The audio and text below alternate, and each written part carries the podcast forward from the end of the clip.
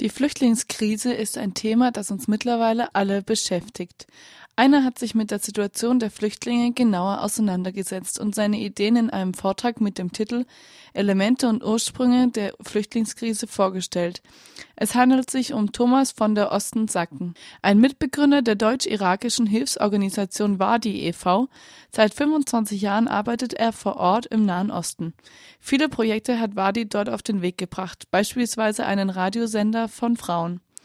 Außerdem ist Thomas von der Osten Sacken Journalist für verschiedene Zeitungen und Zeitschriften, unter anderem die Jungle World.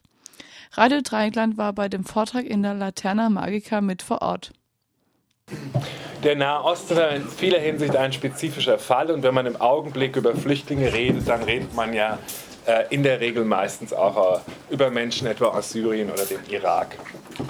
Ähm, den mehr oder weniger jüngsten Zahlen und äh, natürlich werden es jeden Tag mehr, sind seit 2010, also im Prinzip seit Ausbruch des sogenannten arabischen Frühlings, nur in der Region des Nahen Ostens 12,5 Millionen Menschen zu Binnenvertriebenen geworden. Also wir nennen das äh, in dieser schrecklichen NGO-Sprache IDPs, also Internal Displaced Persons. Das heißt Menschen, die keine internationale Grenze überschritten haben, sondern innerhalb ihres eigenen Landes von A nach B fliehen. Das beziehe sich vor allem auf Syrien, den Irak, Jemen und auch auf die Türkei. Zu diesen 12,5 Millionen Menschen kommen 6 Millionen Menschen dazu, die von der UN als Flüchtlinge registriert sind. Damit meint man Menschen, die außerhalb ihres eigenen Landes über eine Grenze hinweg fliehen. Diese registrierten Flüchtlinge leben meist in Lagern.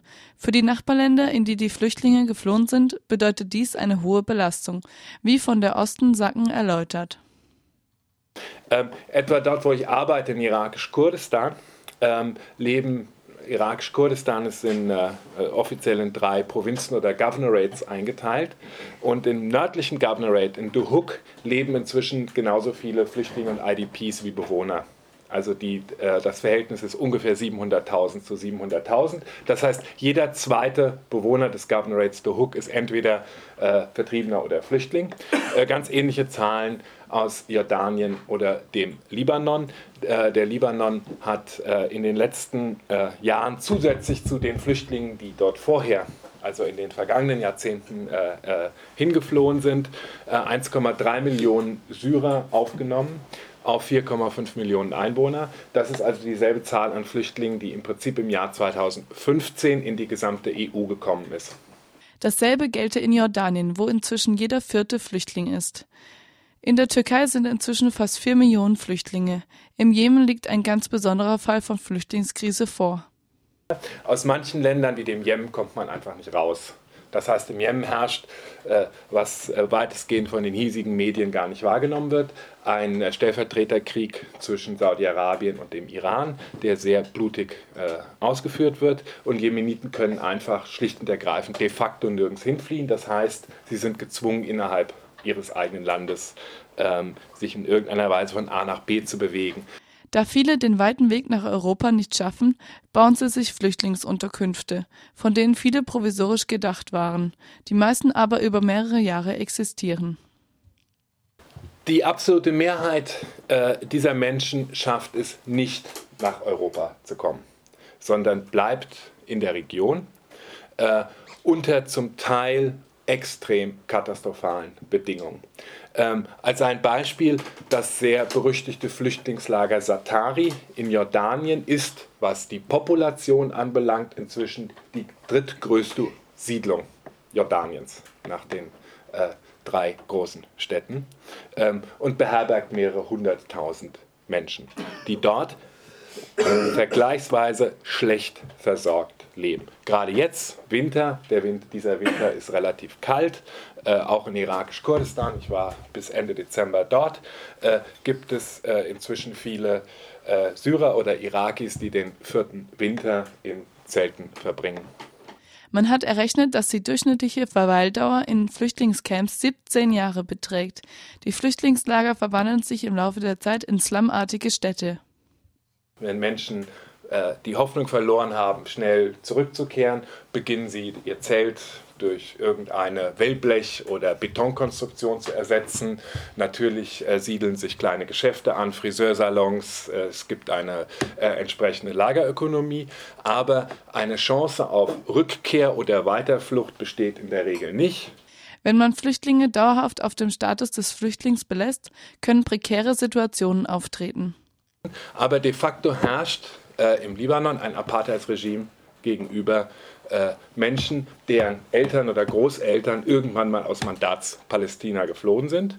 Und sie werden auf diesen dauernden Flüchtlingsstatus festgeschrieben, äh, der so weit geht, dass wenn irgendeine Frau hier im Raum ja, es gilt das islamische Recht. Wenn irgendeine Frau hier im Raum äh, sich in einen Mann verliebt und in ihn heiratet, der den UN-UNRWA-Status hat, also der palästinensischer Flüchtling ist, wird sie selbst, egal wo sie herkommt, zum palästinensischen Flüchtling, was absurd ist. Flüchtlinge sollten ihren Flüchtlingsstatus verlieren. Über dieses, äh, äh, die UNRWA hat festgeschrieben, dass Menschen, die keine Flüchtlinge sind, einen Flüchtlingsstatus per Heirat erhalten können. Also das ist sozusagen das Extrem, äh, was passiert, wenn, äh, wenn man Flüchtlinge dauerhaft auf den Status von Flüchtlingen festschreibt. Ein weiteres Phänomen, das in Flüchtlingslager entstehen kann, sind Radikalisierungen. Der Vortragende von der Ostensacken nennt eine Form davon.